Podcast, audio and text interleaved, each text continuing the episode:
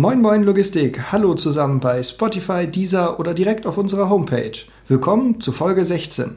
Nach spannenden Gesprächen mit Politikern heute noch ein paar eigene Worte zur Bürgerschaftswahl und dann freuen wir uns auf ein großartiges Gespräch mit einem Forscher der Technischen Universität Hamburg.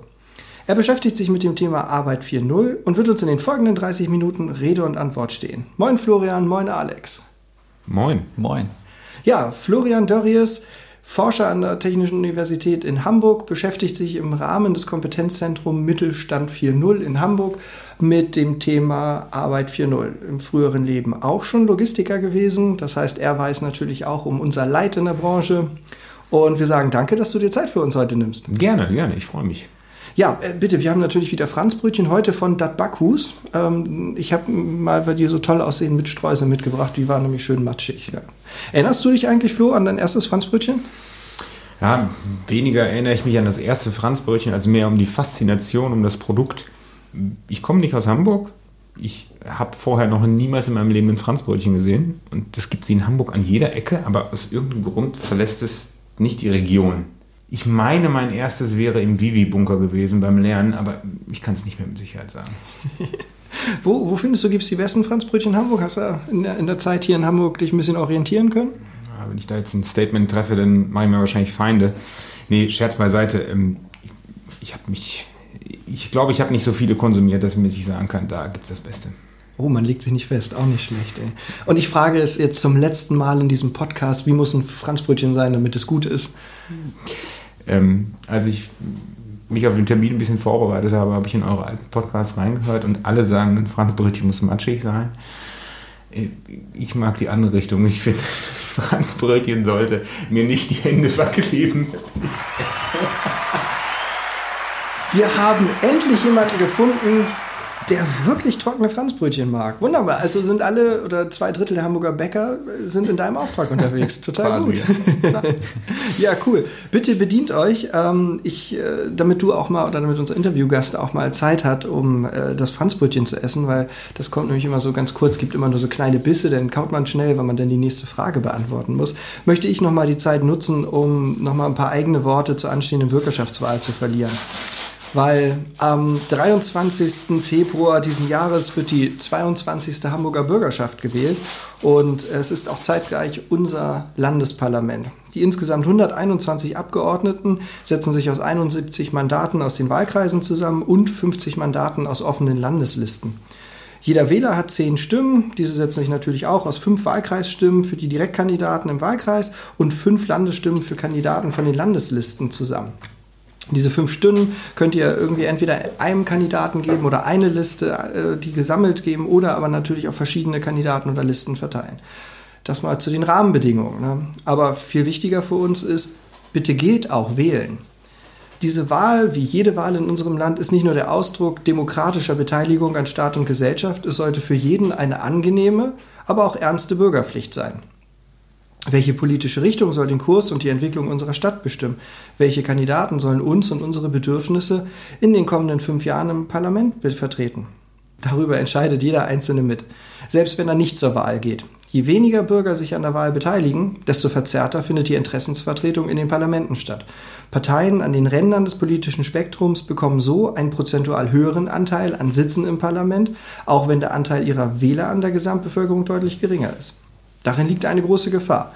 Gesinnungsminderheiten werden überrepräsentiert und nutzen diese Ergebnisse dann für ihre hetzerische Propaganda. Nicht zuletzt fühlen sie sich dann auch noch in ihrer schädlichen Welt bestätigt. Die Politikverdrossenheit ist in den vergangenen Jahrzehnten gestiegen. Viele Bürger haben das Gefühl, dass sie nicht ehrlich von den Politikern vertreten werden. Das Bild des Politikers in unserer Gesellschaft ist nicht unbedingt positiv behaftet. Und das in vielen Fällen auch völlig zu Recht aber eben nicht in allen. Viele Politiker engagieren sich mit Herzblut, viel Elan und großem Aufwand für ihren Wahlkreis und ihre Wähler. Und gerade diese engagierten Politiker brauchen eure Stimme. Deshalb, bitte geht zur Wahl und stimmt für die Sozialdemokratische Partei Deutschlands oder für die Christlich-Demokratische Union Deutschlands oder für das Bündnis 90 Die Grünen oder für die Linke oder für die Freie Demokratische Partei oder für die Piratenpartei Deutschland oder für die Partei für Arbeit, Rechtsstaat, Tierschutz, Elitenförderung und Basisdemokratische Initiative oder für die Ökologisch-Demokratische Partei oder für die Freien Wähler oder für Volt Deutschland oder für die Partei der Humanisten oder für die Partei Mensch, Umwelt, Tierschutz oder Partei für Gesundheitsforschung oder die Aktion Partei für Tierschutz. Ich persönlich weiß schon, wer mich als Bürgermeister vertreten soll. Und ich weiß, wen ich nicht im Parlament sehen möchte. Also, informiert euch über die Programme der Parteien, sprecht die Kandidaten an, ob über Facebook oder E-Mail oder an den zahlreichen Wahlkampfständen und während der Wahlkampfveranstaltungen. Schaut, wer eure Interessen am besten vertreten kann und dann ab zur Wahl. Wir alle haben die Verantwortung, unsere Gesellschaft mitzugestalten und durch unsere Wahlbeteiligung zu beschützen, damit Hetze, Ausgrenzung und Extremismus nicht schon wieder Zusammen äh, unser Zusammenleben vergiftet. Vielen Dank. Und jetzt dreht es sich natürlich um Florian Dörrius von der Technischen Universität Hamburg, der gerade sein Franzbrötchen aufgegessen hat. Ja, nach diesem schönen Plädoyer kommen wir dann wieder zurück zu unserem Gast, Florian. Äh, Merlin hatte eben schon erzählt, du warst in einem ersten Leben quasi, ist wie so eine Katze, äh, auch schon äh, Logistiker. Was hast du genau gemacht? Ich würde gar nicht sagen, dass ich Logistiker war. Ich würde eher sagen, dass ich Logistiker bin, auch wenn ich heute an der Uni sitze. Ähm, ich habe schließlich Logistik studiert und arbeite hier auch am Institut für Logistik und Unternehmensführung. Mhm. Aber konkret habe ich vor dem Studium über sechs Jahre bei einem CAP-Dienstleister gearbeitet ich habe da erst meine Ausbildung gemacht, war dann eine kurze Zeit im Kundendienst mm, und bin dann quasi in die Königsdisziplin dort gewechselt und zwar in die Disposition, also die Tourumplanung. Ähm, und ähm, auch die Lagerhalle beispielsweise war mir nicht ganz unbekannt, da wir damals die morgendliche Disposition ähm, quasi zum Verladen parallelisiert haben. Und ganz so schlecht können wir nicht gewesen sein, denn wir waren einmal eine der besten Niederlassungen in ganz Deutschland. Nicht schlecht. Ja, für alle Nicht-Logistiker, die zuhören, Cap-Dienste, also Kurier, Express und äh, Paketdienste, äh, so, so, eine geflügelte Abkürzung, die dann da verwendet wird. Ähm, was genau hat dich denn dann äh, zur Forschung gebracht letztlich? Ja, also trotz der mh, wenigen Jahre, die ich in der, in der Dispo gearbeitet habe oder generell in dem ähm, Unternehmen, war ich nach kurzer Zeit irgendwie neben meinem Abteilungsleiter Dienst ältester Disponent. Und da habe ich mich gefragt, Florian, wie soll es mit dir im Leben weitergehen? Und da Bildung meiner Meinung nach in den seltensten Fällen ein Rückschritt ist, bin ich dann studieren gegangen. Ich hätte natürlich nicht erwartet, dass ich äh, denn irgendwie nach fünf Jahren Bachelor- und Masterstudium auch noch an der Uni lande. Aber tatsächlich ist es genauso passiert. Ich habe halt das Interesse äh, für mich da erkannt, an der Uni zu arbeiten. Mhm. Wie muss man sich die Arbeit eines wissenschaftlichen Mitarbeiters an der TU so vorstellen? Wie sieht dein Arbeitsalltag aus? Das lässt sich relativ schwer pauschalisieren, kommt super stark darauf an, an welchem Institut man arbeitet, ob man auf einem Drittmittelprojekt angestellt ist, ob man in erster Linie für die Lehre zuständig ist. Für unsere Arbeit am Institut für Logistik und Unternehmensführung kann man halt auch nur sagen, das ist super facettenreich. Die meisten von uns sind auf dem Projekt angestellt. Wir dürfen aber dennoch irgendwie die Studierenden mitbetreuen und diverse andere Aufgaben, die es noch so gibt. In meinem Fall ist es beispielsweise, dass ich äh, noch die studentischen Hilfskräfte unter mir habe. Also ich darf diese ganzen administrativen Prozesse drumherum machen, Einstellungsgespräche führen, die Verträge fertig machen und so Kram. Das macht mir auch Spaß und das ist auch schön. Ja, und ja. im operativen Aufgabe im Rahmen eines Projektes, also diesem Mittelstand 4.0 Kompetenz in Hamburg, da ist es super stark davon abhängig, welche Arbeitspakete da sind. Also wir haben diverse, ähm, wir bieten ja diverse Sachen für die Unternehmen an, von Vorträge, Informationsveranstaltungen, Demonstratorshow, Umsetzungsprojekte, etc. Und genauso breit ist dann auch die Arbeit gefächert. Also manchmal bin ich mal im stillen Kämmerlein und arbeite halt irgendwie einen Leitfaden aus. Am anderen Tag laufe ich mit meinem Lego Serious Play Workshop-Material durch quer durch Hamburg und ähm, also Spaßunternehmen in Anführungszeichen ist natürlich mit einem Sinn und Zweck dahinter, ähm, aber das geht dann doch schon sehr weit auseinander.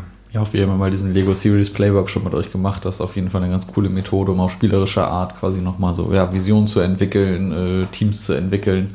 Ähm, ja, und auch irgendwie zusammenzuwachsen, war eine ganz großartige Sache. Hast du so, ein, so eine Vorliebe? Also was, was ist für dich besser? Eher Workshop oder mehr äh, Stillarbeit?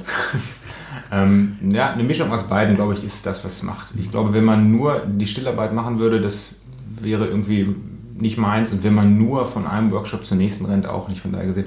Ich, ich glaube, die Mischung ist da wirklich das, das Gute daran. Ich glaube, dass wir nachher genauer zum Thema Arbeit 4.0 kommen, auch nochmal auf diesen Begriff von Balance und Mischung nochmal ganz gut äh, zu sprechen kommen können. Abseits von der Arbeit, äh, mehr so Thema Work-Life-Balance. Äh, was würdest du tun, wenn du jetzt ein Jahr nicht arbeiten müsstest? Oh, das ist eine gute Frage. Ähm, ein Jahr nicht arbeiten. Zählt, Dissertation, also zählt meine Dissertation als Arbeit? Oder? Ja. Okay, also dieses dürfte ich auch nicht machen. Ähm, ja, dann würde ich wahrscheinlich in erster Linie Zeit äh, mit meiner Familie verbringen und ein Musikinstrument lernen, was ich mir schon irgendwie seit 100 Jahren gefühlt sa selber sage. Okay, und welches würdest du lernen? Das ist eine gute Frage. Ich habe schon diverse Dinge durchprobiert in meinem Leben. Ähm, ich weiß es nicht. Ich, wahrscheinlich würde ich es nochmal mit einem Seiteninstrument probieren. Vielleicht so ein Banjo. Ich meine, das ist ja grundsätzlich nur gut gelaunte Musik, Ja, das zumindest auf der Tonspur. Das stimmt. Ja, also Alex und ich haben ja verabredet, wenn ich mit meiner Diss durch bin, ähm, dann, äh, wie sagtest du, Fiss kommt nach der Diss und äh, er bringt mir dann Klavierspielen bei. Oh ja, Klavier, Klavierspielen, auch ein tolles Thema, würde ich auch gerne ausprobieren, aber das erfordert. Gibt da auch traurige Musik. Also wenn man dann. Ja, aber das erfordert zu viel Zeit. Und Ja. das Gerät ist so groß, wenn man das irgendwie dann kauft. Wenn, dann muss es ja auch so ein richtiges Klavier sein und nicht irgendwie nur so ein Ein Steinway-Flügel. ja, Ja. Flügel. So riesiger Raum, große Fenster und in der Mitte nur dieser Flügel. Das wäre doch an sich, an sich schön, ne? Ja. Gut, ich glaube, weder in der Wissenschaft noch in der Logistik sind die Gehälter so, dass wir das irgendwie zeitnah machen können. Aber wir, wir üben erstmal. Wir üben erstmal, ja. Ja. Äh, was machst du sonst in deiner Freizeit, Florian? Hättest du mich das vor einem Jahr gefragt, hätte ich gesagt, an meinem Oldtimer schrauben, mit meiner Frau durch den Pferdestall laufen oder Zeit bei den Pfadfindern verbringen. Dadurch, dass wir Ende des Jahres, Ende letzten Jahres Eltern geworden sind, verbringe ich jetzt in erster Linie Zeit mit meiner Familie und in, natürlich ähm, vor allen Dingen mit meiner ganz jungen Tochter. Ja. Gut, aber das sind ja Dinge, die kommen dann auch wieder. Ne? Vielleicht ist man irgendwann zu dritt im Reitstall oder Ja, nur der, nur in der Gruppe am Oldtimer, man weiß es ja Nur, nicht. nur der Oldtimer bleibt kinderfreie Zone, denn es gibt keinen Kindersitz dafür. Wie, der hat keinen Isofix? Nicht ganz. Der musst du nachträglich reinschweißen, das geht schon. Sag mal, wir haben eben ja auch schon über deine, deine tagtägliche Arbeit gesprochen. Ne? Ähm, viele können sich das ja nicht vorstellen, ähm, wie, wie das so ist zu forschen. Da, da gibt es natürlich dann die unterschiedlichsten Ansätze. Ähm, ist das noch so, dass man mit einer Schubkarre in die Bibliothek geht, äh, alle Bücher einsammelt, die in seinem Fachbereich stehen und sich dann einschließt und dann irgendwie äh, in, in, in Gaußscher Tradition dort sitzt und das alles aufarbeitet? Oder hat die Digitalisierung schon, schon richtig Einzug in eure Arbeit gefunden? Ja, absolut. Also es kommt darauf an, was, welchen Arbeitsschritt man gerade hat. Also wenn ich jetzt irgendwie so an die ganzen Verwaltungsaufgaben denke, die wir so im Laufe unseres Arbeitstages haben, die sind natürlich viele noch sehr analog und mit vielen Anträgen verbunden, aber bezogen beispielsweise auf die Forschung. Es gibt die Schubkarre nicht mehr so richtig, wobei man ja die, fast die Frage stellen müsste, ob es mit der Schubkarre nicht einfacher war, weil dann hatte man diese definierte Menge quasi von x Büchern, die hat man durchgearbeitet und am Ende wusste man, okay, die Literatur ist, ist vorbei, ist durch. So, und heutzutage, wenn man dann irgendwie ein Thema hat, ähm, dadurch, dass man ja quasi einen weltweiten Zugriff hat auf alles Geschriebene, hat man auch gefühlt eine unfassbare Informationsflut, der man halt irgendwie Herr werden muss. So, und von daher gesehen, ja, man braucht die Bücher nicht mehr tragen, aber es sind gefühlt viel, viel mehr Bücher geworden als früher. Also alleine, wenn ich schon irgendwie zurückblicke in meine Bachelorzeit, wo ich noch viel, viel mehr Bücher benutzt habe als, also physische Bücher, als denn in der Masterarbeit. Und das nimmt ja immer weiter zu. Hast du denn äh, von, von Haus aus irgendwie so eine Affinität zur Digitalisierung und Technik, mal außer dem, dem Autoschrauben? Ähm, Ja, absolut. Also Digitalisierung, ähm, ich sehe da den großen Vorteil, dass es nicht nur, nicht nur das Arbeitsleben oder das Privatleben, sondern beides halt irgendwie einfacher macht. Die Digitalisierung ähm, hilft uns halt, ich sag mal so Zeitverschwendung auszubringen, weil es halt irgendwelche Prozesse entweder schon beschleunigt, ähm, sie automatisiert oder sogar gar komplett obsolet macht. Also ob das denn jetzt zu Hause ist, dass ich irgendwie mein Licht nicht mehr von Hand bedienen muss äh, oder halt irgendwie auf der Arbeit, dass Dinge automatisiert werden, das finde ich schon ganz schön spannend, ja. hast du denn, ähm, ja, das, das Thema Digitalisierung hast du ja angesprochen, hast du das denn so als Gefühl, dass das ein Trend ist oder ist das jetzt ein Dauerthema, mit dem wir uns also für den Rest unseres Lebens beschäftigen müssen? Also ich sehe es überhaupt nicht als Trend. Ähm, Ich würde auch eher behaupten, es ist ein Dauerbrenner und ich würde auch sagen, dass es schon so ist, weil jetzt könnte man die Frage stellen, wo fängt Digitalisierung an? Sprechen wir vom ersten Computer oder sprechen wir vielleicht von dem magischen Wort Industrie 4.0? Selbst wenn wir vom letzteren reden als Digitalisierung, dann sind wir ja auch schon fast bei einem Jahrzehnt, was das diskutiert wird. Ähm, Und ich glaube einfach mh, nicht, dass das irgendwie morgen vorbei ist und übermorgen in Vergessenheit geraten ist, weil einerseits will keiner von uns, oder nein, das kann ich nicht sagen, aber wahrscheinlich wollen die wenigsten Leute von uns zurück auf irgendeinen Stand, wo wir nicht stark oder stärker digitalisiert waren. So will ja nicht jeder alles wieder von Hand erledigen. Darüber hinaus, damit so ein Thema denn durch ist, müsste man ja auch fertig sein. Und ich denke, da ist noch viel Optimierungspotenzial, was in Unternehmen besteht. Also ich weiß von uns, wir sind bei weitem nicht 100% digital und ich gehe stark davon aus, dass bei Sitra wahrscheinlich auch noch ein bisschen Potenzial da ist. Ich habe mir jetzt eine analoge Uhr wieder über die Tür gehängt. So. Also, nein, da ist natürlich noch mega Potenzial. Da stehen wir natürlich wie, wie so viele ganz am Anfang ähm, und freuen uns natürlich auch um, äh, auf die ganzen Neuerungen und Verbesserungen, die wir noch so ähm, quasi bearbeiten können. Ähm, du hast uns ja eingeladen ins, ins berühmte Blockchain-Labor der TU. Ähm, das ist natürlich eines dieser, dieser Brennerthemen aus den letzten Jahren. Blockchain, das ist ja, hat sich zum, zum richtigen Buzzword entwickelt. Ne? Was sind aus deiner Sicht so für das Jahr 2020 die, die Themen im Bereich Digitalisierung im Mittelstand? Kann man da jetzt schon mal irgendwie von, aus, aus Forschersicht eine Prognose abgeben? Ja, ich könnte jetzt es mir einfach machen und könnte jetzt über den Gartner Hype Cycle aufwerfen und könnte sagen, wir gucken jetzt auf die ersten zehn genannten Punkte. Ähm, ich für meinen Teil und auch bedingt durch die Arbeit sehe es aber als schwierig anzusagen, so das ist jetzt das Thema für den Mittelstand, weil es einerseits meiner Meinung nach sehr branchenabhängig ist, was für mich wichtig ist. Und andererseits finde ich, ähm, dass die Unternehmen nicht nur irgendwie gucken sollte, was wird denn da gerade gehypt, worüber wird gerade diskutiert, sondern man sollte sich vielleicht auch einfach mal wieder so ein, so ein Stück zurücksetzen und auf die Veränderung selbst schauen. So, ähm, beziehungsweise die Umsetzung davon. Was bringt mir eine neue Technologie, wenn ich mir nicht überlege, ähm, wenn ich mir nicht überlege, wie das funktionieren kann. Und tatsächlich ist das für mich so ein, so ein Aha-Effekt, wenn ich mit Unternehmen diskutiere im Rahmen meiner Arbeit, dass man ganz, ganz häufig so den Ansatz hat, dass der ich sag mal, Chef oder der Hauptverantwortliche für die Digitalisierung, der hat irgendwas total Fancyes gehört und das will der jetzt unbedingt haben. So. Und denkt aber gar nicht darüber nach, ob das eigentlich sinnvoll ist an der Stelle für die. Also da fehlt es mir manchmal, dass die Unternehmen halt irgendwie eher sagen, okay, ich mache jetzt einen Schritt zurück und gucke mir das genauer an. Also was muss ich, was, also brauche ich es wirklich? Wie kann man es umsetzen? Was muss im Vorfeld geschehen? Und ich finde, das sollte zum Trend werden, dass man halt viel mehr über die Veränderung nachdenkt anstatt über irgendwelche Buzzwords wie Blockchain. Äh, wobei die natürlich trotzdem alle ihre Berechtigung haben. Auf jeden Fall. Und dass die auch ihre Berechtigung haben, sieht man natürlich auch an dem breiten Forschungskanon, der, der bei euch im Institut so betrieben wird. Ne? Welche Forschung wird, wird denn hier noch? Also Blockchain, wir sitzen im Labor, du kümmerst dich um, um, um Arbeit 4.0, Change Management. Was wird noch so gemacht bei euch? Ja, wir haben, äh, also aktuell sind wir sehr stark geprägt von diversen Digitalisierungsthemen. Also wie du schon gesagt hast, das Kompetenzzentrum ist dabei. Wir haben insgesamt drei Blockchain-Projekte, die aktuell laufen und ähm, für die Logistiker unter uns die Neuauflage der BVL-Studie, die ansteht. Ähm, aber prinzipiell lassen sich ähm, unsere, alle unsere Projekte in diverse Forschungsfelder eingrenzen oder den ganzen zusortieren. Ich habe die jetzt einfach mal aufgeschrieben und mitgebracht äh, und lese die mal vor, damit ich nichts vergesse. Da haben wir einmal Logistik und Supply Chain Management. Dann haben wir das Forschungsfeld Komplexitätsmanagement, Nachhaltigkeit, Risikomanagement, Innovation und natürlich die Digitalisierung, wie wir sie gerade eben hatten. Und das sind halt so die Forschungsfelder, wo wir uns in den letzten Jahren mit beschäftigt haben. Und je nach aktueller Projektlage dann halt mehr oder weniger in den, den entsprechenden Jahren. Ja, dein Schwerpunktfeld dabei ist ja jetzt das Thema dann Arbeit finde oder also im Prinzip die, der Einfluss der Digitalisierung eben auf die Arbeitswelt. Was genau versteht ihr am Institut unter Arbeit 4.0? Mhm. Ich wusste ja im Vorfeld, dass wir heute über Arbeit 4.0 sprechen, deswegen habe ich mal ähm, die gemeinsame Definition von Arbeit 4.0 der Kompetenzzentren Deutschland mitgebracht. Wir haben die vor äh, zwei Jahren auf einer Arbeitsgruppensitzung Arbeit 4.0 ausgearbeitet und ich versuche die jetzt mal möglichst korrekt zu zitieren. Und zwar Arbeit 4.0 bedeutet eine Veränderung von Flexibilität, Komplexität, Interaktion und Kompetenzanforderungen.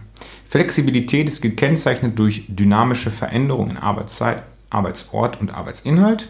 Komplexität erhöht sich zunächst durch Informationszunahme und Verdichtung sowie Echtzeitfähigkeit, die durch geeignete Interaktionssysteme zwischen Menschen und Technik für die Mitarbeiterinnen und Mitarbeiter reduziert wird.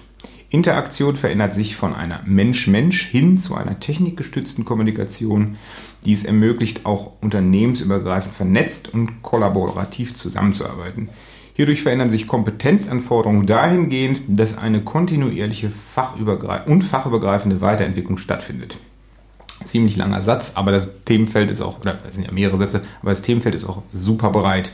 Wir speziell an der TU diskutieren im Zusammenhang mit Arbeit 4.0 quasi die weichen Themen der Digitalisierung. Also Arbeit 4.0 ist ja nicht irgendeine spezielle Technologie, die als Lösung für ein bestimmtes Problem Anwendung findet, sondern wir diskutieren darunter halt die Auswirkungen durch die äh, Technologien bzw. Digitalisierung und schauen dabei speziell nochmal auf Arbeit, Qualifikation, Organisation und Führung. Also wie verändert sich unsere Arbeit, wie verändert sich Qualifikation, welche neuen Formate gibt es, was passiert mit der Organisation und nicht zuletzt halt auch, wie muss die Führungskraft der Zukunft aussehen. Mhm. Ähm, du hattest eben auch über Kompetenzen gesprochen. Was sind denn so wichtige Kompetenzen, die dort äh, gefordert werden in Zukunft von Mitarbeitern? Also ich glaube, das Wichtigste ist eine Bereitschaft zu lernen. Ähm, war es früher vielleicht normal, dass ich irgendwie nach der Schule quasi fertig war mit der Ausbildung, also mit dem Lernen und oder nach Schule und Ausbildung fertig war?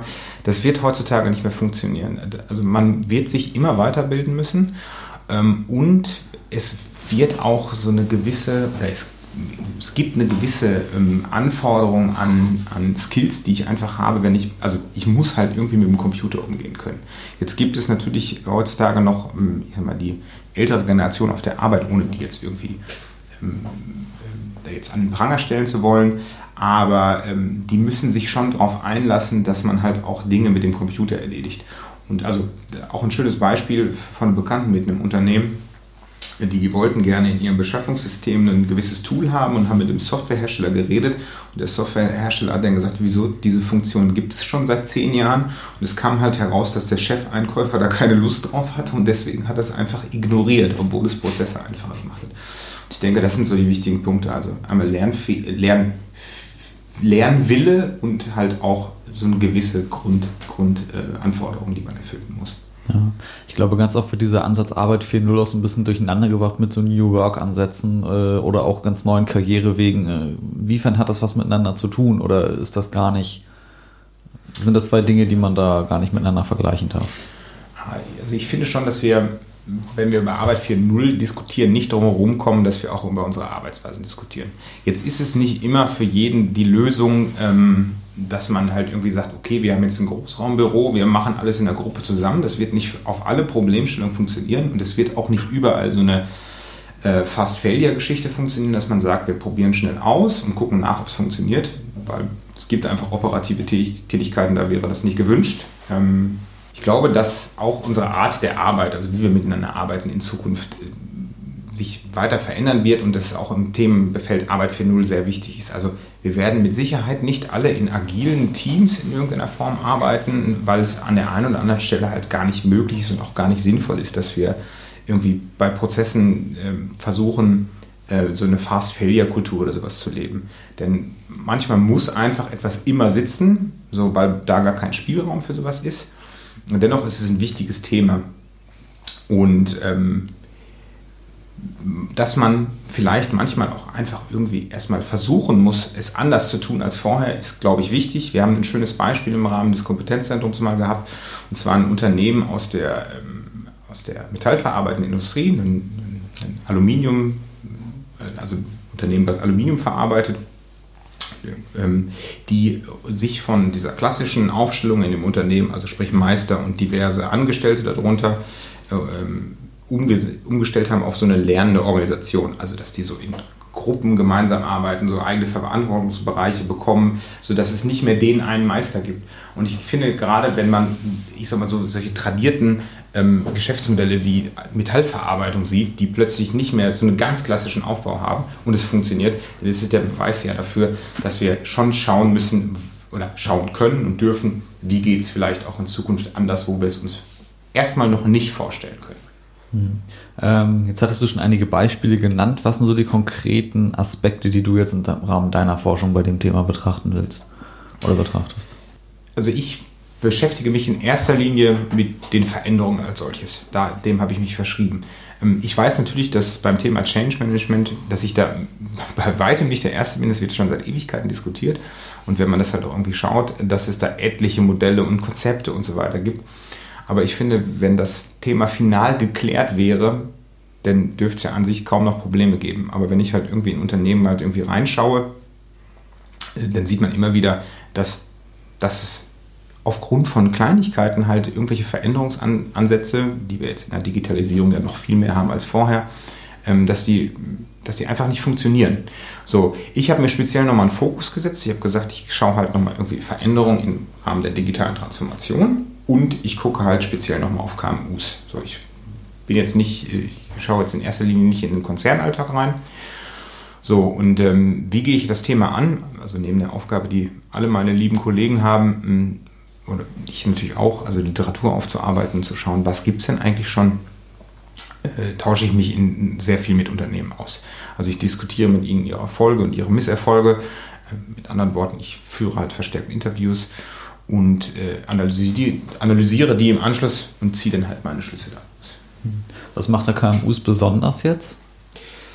Ja, bei, den, bei einem großen Konzern man's, hört man es häufiger, dass es, jedem, also dass es äh, Verantwortliche gibt für Veränderungsprozesse, dass es vielleicht auch ein strukturiertes Vorgehen gibt, ohne jetzt, ohne jetzt sagen zu wollen, ob das richtig oder falsch ist.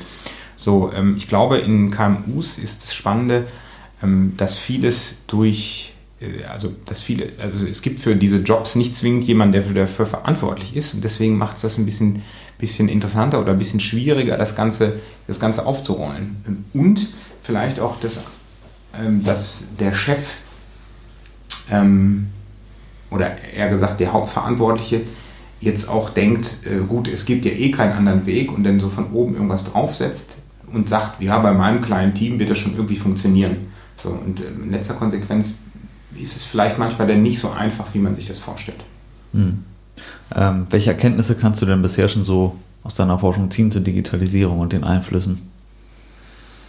Hm, also zwei Punkte, die, ich auf jeden, die mir auf jeden Fall aufgefallen sind. Ähm, äh, der erste ist einmal die Spannbreite bei der Umsetzung der Digitalisierung geht super weit auseinander. Also ich diskutiere auf den Veranstaltungen mit Unternehmen, die nicht mal mehr eine Webseite haben und tatsächlich noch Faxe schicken und Post, um mit ihren Lieferanten und Kunden zu kommunizieren.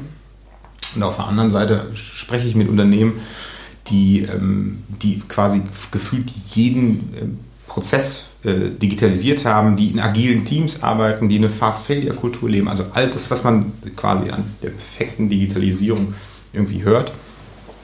Ähm, und das finde ich super spannend, weil das zeigt ja, wir sind auf jeden Fall noch nicht auf einem Level irgendwie hier. Ähm, dass da halt auch noch ein langer Weg ist, bis wir von einem digitalisierten äh, Deutschland, also in Bezug auf Unternehmen reden können. Äh, und das zweite ist eine Wiederholung von gerade eben. Ähm, ich denke, dass die Veränderung halt immer noch nicht sinnvoll angegangen wird. Also die Verantwortlichen da fehlt teilweise Gefühl zumindest der Blick auf die praktische Umsetzung. So, und weil es geht ja nicht um Digitalisierung der Digitalisierung wegen und die Digitalisierung ist kein Allheilmittel. So, und ich finde, das sind halt irgendwie so zwei Punkte, die, die, die einem schon sehr, sehr stark auffallen, wenn man mit Unternehmen diskutiert. Ja. Was bräuchte die Wissenschaft dann noch, um diese Digitalisierung besser begleiten zu können? Mehr Mitarbeiter mit entsprechenden Skills. Ähm, und hier liegt auch so ein bisschen das Problem, denn ähm, also klassischer Werdegang ist ja irgendwie, man macht, man macht einen Bachelor, man macht einen Master und dann geht man eventuell noch an die Uni, um dort als wissenschaftlicher Mitarbeiter zu arbeiten. Vielleicht strebt man einen, ähm, einen Doktortitel an. So, das Problem ist aber, wenn ein, junger Student oder eine junge Studentin nach links und rechts guckt, dann sieht sie, dass in der freien Wirtschaft, gerade also in diesen Bereichen, wo wir jetzt unterwegs sind, sofort bedeutend mehr Geld verdient und wenn man halt ein junger Mensch ist und sagt, okay, mir geht es jetzt erstmal darum, dass ich ein bisschen Patte verdienen will, dann ist es natürlich viel interessanter, erstmal woanders hinzugehen. Deswegen ist es nicht ganz so einfach, Leute mit den entsprechenden Skills halt irgendwie hier zu halten. So, ich meine, die laufen ja bei uns durch, wir kriegen das im Rahmen ihrer Masterarbeiten mit. Und das, die sind halt, wenn die gut sind, auch sofort vom Markt runter und für uns nicht mehr verfügbar. Und ich finde, da ist die Uni oder nicht nur die Uni, sondern auch der öffentliche Dienst im Generellen, der ist einfach nicht konkurrenzfähig gegenüber der freien Wirtschaft. Hm. Also drastische Etaterhöhung für Bildung und Forschung. Also nicht falsch verstehen, es geht mir nicht darum, dass ich denke, dass ich zu wenig Geld verdiene, überhaupt nicht. Aber man kann halt draußen dann doch irgendwie mehr verdienen als hier. Hm. Ja, von daher, liebe Parteien, die jetzt in die, in die Bürgerschaft kommen, ähm, bei den nächsten Diskussionen äh, darum, wie, wie der Haushalt verteilt werden soll, schadet nicht, wenn wir mal zweistellige Zuwachsraten für die Universitäten bekämen. So, würde ich gut finden. Bevor wir gleich weiter zu den Fragen in 60 Sekunden kommen, hast du noch einen abschließenden Tipp zum Thema Arbeit 4.0, einen Rat, den, den du uns mit auf den Weg geben würdest als Mittelständler? Hm, ja, absolut. Ähm, ich würde ähm, die, also kurz und bündig, ähm, die Technikbrille absetzen und sich auf Neues einlassen das vielleicht noch etwas äh, auszuformulieren. Es muss nicht immer die neueste Maschine sein, es muss nicht immer die neueste Software sein. Man muss irgendwie, oder man sollte als Unternehmen irgendwie so ein Gesamtbild der Digitalisierung im Auge haben. So, wenn man irgendwie so einen dauerhaften Fokus nur auf irgendeine total super äh, neue Technologie hat, dann schafft man sich wahrscheinlich eine ganz tolle Insellösung und vielleicht auch die ein oder andere Insellösung nacheinander. Hilft dann vielleicht auch der einen Abteilung oder dem einen Mitarbeiter aber wahrscheinlich nicht so ganz dem Unternehmen, wie man sich das wünscht. Und ähm, da sehe ich, also Abhilfe beispielsweise, wenn man sich als Unternehmen zusammensetzt und erstmal eine Art gemeinsame Roadmap erarbeitet. So, Im besten Fall nimmt man irgendwie gleich ein bunt gemischtes Team an den Tisch. Ähm, dann hat man also nicht nur direkten Einstieg für so einen Veränderungsprozess, sondern im besten Fall kriegt man auch noch ein paar Sichtweisen und Probleme auf den Tisch, die man als Hauptverantwortlicher vielleicht gar nicht gesehen hat, die aber die, ich sag mal, die, die Leute in den Abteilungen, die, was die in ihrem Arbeitsalltag stört, was man vielleicht wirklich gar nicht wusste. So, und zu dem Thema Neues einlassen, ähm, da ist es halt so, man, man muss das halt irgendwie ähm, erstmal irgendwie zulassen, Neues, dann muss man auch dafür offen sein. Also es gibt ja auch so Chefs, die sagen, ja, die können sich alle damit beschäftigen, aber in letzter Konsequenz haben sie da irgendwie ist es für die denn doch nicht in Ordnung, wenn dann einer was anders machen möchte? Äh, und natürlich dann in letzter Konsequenz, wenn man sich dann entschieden hat, okay, das ist jetzt ein Punkt, der ist für uns spannend, dann muss man das auch irgendwie gezielt im Unternehmen einbringen. Da ist auch wieder das Stichwort Change Management, Veränderungsmanagement. Ja, großartig. Vielen, vielen Dank für äh, deine Expertise zu dem Thema. Jetzt wollen wir natürlich dich auch noch ein bisschen anders kennenlernen. Dafür äh, sind ja natürlich immer diese 30, 40 Minuten äh, in einer Podcast-Folge nicht ausreichend, weil wir auch immer sehr inhaltlich unterwegs sind. Deswegen gibt es ja immer unsere schnellen Fragen in 60 Sekunden. Die Herausforderung ist also nach wie vor, Dennis Bethke und Markus Höfemann mit 29 beantworteten Fragen zu schlagen. Ähm, geht also darum, möglichst schnell zu sein, ähm, aber man soll natürlich auch ein bisschen über, über die Antworten nachdenken. Ähm, bist du soweit bereit? Ja, ich hoffe. Dann deine Fragen. Aller oder Elbe? Elbe. Dr. Who oder Dr. Arbeit? Dr. Who. Arbeiten im Sitzen oder Stehen? Beides. Aufregen oder entspannen? Entspannen. Was darf zum Frühstück am Sonntag nicht fehlen? Marmelade. Autobahn oder Landstraße? Landstraße. Ave Cäsar oder Ave Maria? Ave Cäsar. B3 oder A7? Äh, B3. Bier oder Wein? Wein. Campen oder Hotel? Hotel. Digital oder analog? Digital. Dodge oder Ford? Ford. Pfadfinder oder Kellerkinder? Pfadfinder. DOHC oder THC? DOHC. Drin oder draußen? Äh, draußen. Frühaufsteher oder Nachteule? Frühaufsteher. Hype oder Mainstream? Äh, Hype. Kaffee oder Tee? Kaffee. Kino oder Theater? Kino. Quantitativ oder qualitativ? Qualitativ. Muscle Car oder Muskeln rar? Muscle Car. 21 Fragen. Gutes Mittelfeld. Sehr cool. ja, tut mir leid, aber bei dir sind mir einfach so viele witzige Dinge noch eingefallen, die, die musste ich dann auch einfach stellen. Also der Dr. Who oder Dr. Arbeit ist mir gerade eingefallen, als ich die TARDIS hier sah. Also ist gut. Noch ganz spontan. Ey, jetzt müssen wir noch kurz äh, erklärt bekommen, was ist äh, die OHC? Bitte du, du bist der Autoschrauber. Also tatsächlich, also technisch kann ich es nicht erklären, aber ich weiß, dass es aus dem Motorenbereich kommt. Äh, von daher gesehen habe ich mich für den Motor entschieden und nicht für das THC. Genau, der DOHC ist äh, Double Overhead Camshaft, also die doppelt oben, äh, oben liegende Nockenwelle für die Ventilsteuerung, dass das noch ein bisschen geiler ist. Ja, das hat mein Auto noch nicht. dein, dein Oldtimer, ich wollte eben nicht so reingrätschen oder sowas. Richtig Muscle Car 67er Ford Mustang mit so einem Kettenlenkrad oder wie muss man sich das vorstellen? also es ist ein 65er. Tatsächlich ist es äh, der Ford Mustang eigentlich per Definition kein Muscle Car, sondern er ist ein Pony Car. Das war eine eigene Fahrzeugkategorie damals, wurde aber durch die Muscle Car äh, Area abgelöst. Era, nicht Area, so ein Unsinn. Ähm, Kommt drauf an, je nachdem wie der Parkplatz ja, ist.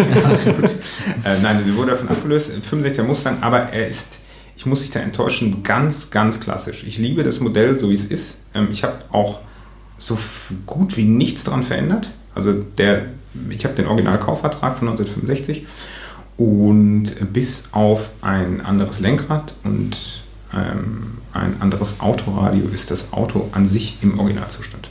Okay, aber da ist jetzt nicht so ein Alpine-Radio mit äh, Kippdisplay oder so, wie das in den 90ern mega in war drin. Glücklicherweise nicht. Also ich habe es vom Vorbesitzer quasi mitgekauft. Ähm, es ist ein relativ unauffälliges CD-Radio, was unterm Armaturenbrett hängt. Ah, okay. So, also der, dem, äh, dem Oldtimer-Freund, der findet das doof, dass das da hängt. Ähm, da mein Auto aber nicht so brülle laut ist wie die meisten US-Cars, finde ich es eigentlich ganz angenehm, dass ich Radio anmachen kann, weil ich will ja auch irgendwas von der Fahrt haben. Also Fenster runter, Musik rauf und dann Landstraße rollen lassen. Einzige, was mich manchmal ein bisschen ärgert, dass ich mir keine Automatik gekauft habe, weil das wäre noch besser, weil dann könnte man irgendwie gefühlt, bräuchte man gar nichts mehr mit dem Autofahren machen. Ich muss halt noch schalten. Ja, Okay, äh, wer das nachempfinden kann oder das gerade blöde findet, lasst euch gesagt sein, alter Spruch aus, der, äh, so aus meiner Hamburger Jugend, kommt nicht drauf an, was du für ein Auto fährst, sondern was für ein Arm aus dem Fenster hängt. war bei mir beides nicht so toll. Also ich war nicht so der Sportler und hatte äh, ein Polo 6N als erstes Auto. Satelliterschüssel, ein Liter Hubraum, der ging ab mit 50 PS oder so. Wahnsinn. Das Können wir vorstellen. Ne? Je, jedes, ne? Ja, ja, jedes Mal, wenn ich irgendwie beim, beim Reifenhöker war, weil irgendwie nochmal was gekauft habe oder was, oder wenn ich Winterreifen, da kann ich mich auch dran erinnern. Am ersten Winterreifen hat er gesagt, denk dran, nicht schneller als 210 fahren. Ne? ja, okay, danke für den Hinweis. Ja, äh, danke Flo für das tolle Gespräch, auch nochmal der Austausch über Autos. Naja, Thema Straße, Logistik, ich meine, da haben wir ja auch ein bisschen was mit zu tun. Nee, ja, das, das passte schon. Aber trotzdem, äh, bevor wir uns jetzt auch äh, mit 210 dem Ende der Sendung nähern, ähm, obwohl noch Winter ist, ähm, ja, äh, war ein, äh, ein, cooles Gespräch heute, haben eine ganze Menge zum Thema Arbeit äh, 4.0 erfahren, äh, Offenheit, Unterstützung ganz von oben. Ähm, klar, wir sind auch äh, offen und freuen uns total auf die nächste Sendung. Da müssen wir uns auch auf was Neues einlassen. Ein Sitra Insight, diesmal aus dem Container-Team. Aber wer das genau sein wird, da müsst ihr euch noch ein bisschen überraschen lassen. Und dann würde ich sagen, lassen wir uns die Franzbrötchen noch schmecken. Und verabschieden uns für heute hier aus dem berühmt-berüchtigten Blockchain-Labor an der TU Harburg. ja, das Schön, dass du dabei warst, du. Und wir sehen uns dann in der nächsten Woche. Bis dahin, bleibt entspannt. Und kommt gut durch die Woche. Tschüss. Tschüss. Tschüss.